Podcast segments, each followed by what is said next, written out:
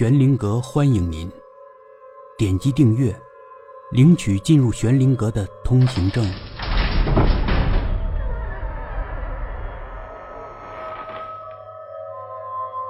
红，第三集，阿梅又开始支吾。他们，嗯，不太满意你现在的状态。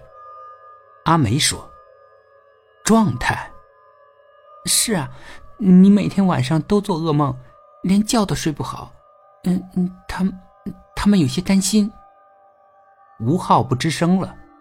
阿梅继续解释：他们认为这种情况需要改变。嗯嗯，我觉得他们的想法也有道理。可吴昊又何尝不想改变呢？每晚连觉都睡不好，什么日子？吴昊甚至都有些怀念看守所的时光。虽然十几个人住一间房子，又闷又热，但至少那个时候他不做噩梦啊。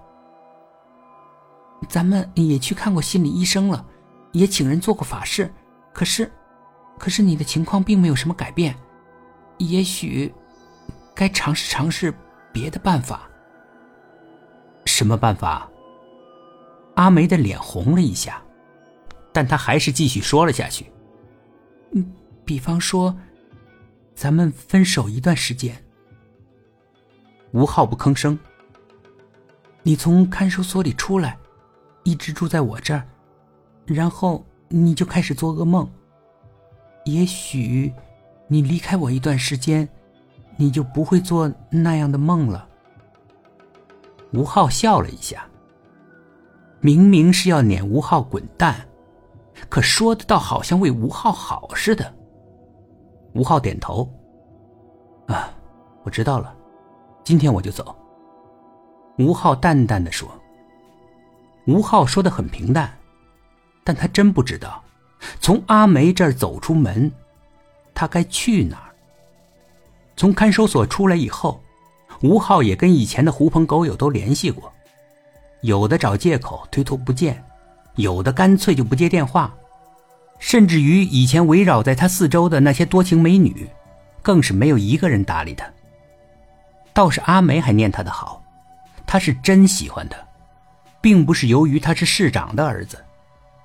但是现在，阿梅也要撵他走了。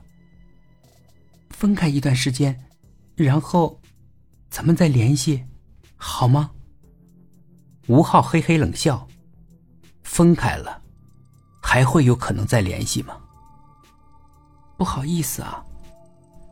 吴昊挺起自己的脊梁，仿佛他仍然是个贵公子似的。没事我正好也想四处转转。阿梅挺感兴趣的。你要去哪里转？吴昊并没有什么计划，但他装出胸有成竹的样子。呃，也许我会去找个工作。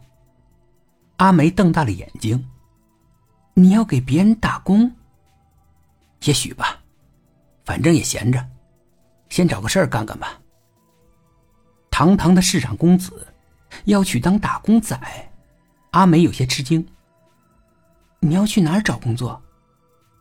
吴昊不知道，可他回答的还是胸有成竹。有一两个熟人。我打算去找找他们。阿梅有些放心了。嗯，挺好的，先找个工作干干，对你有好处。但在内心深处，吴昊却是充满了恐惧。他以前从来没工作过，不知道会有什么样的难堪等着他。无论如何，吴昊是潇洒的离开的。如果……吴昊表现的不是那么潇洒，心软的阿梅可能会改变主意，继续留他住在那里。可吴昊就是要潇洒，死也要潇洒。事实上，吴昊也没有几个亲戚可以投奔，但他太爱面子了，他不想看到以前低三下四的亲戚，如今在他面前飞扬跋扈，他宁肯不去找他们。可上了出租车，吴昊不知道他该去哪里。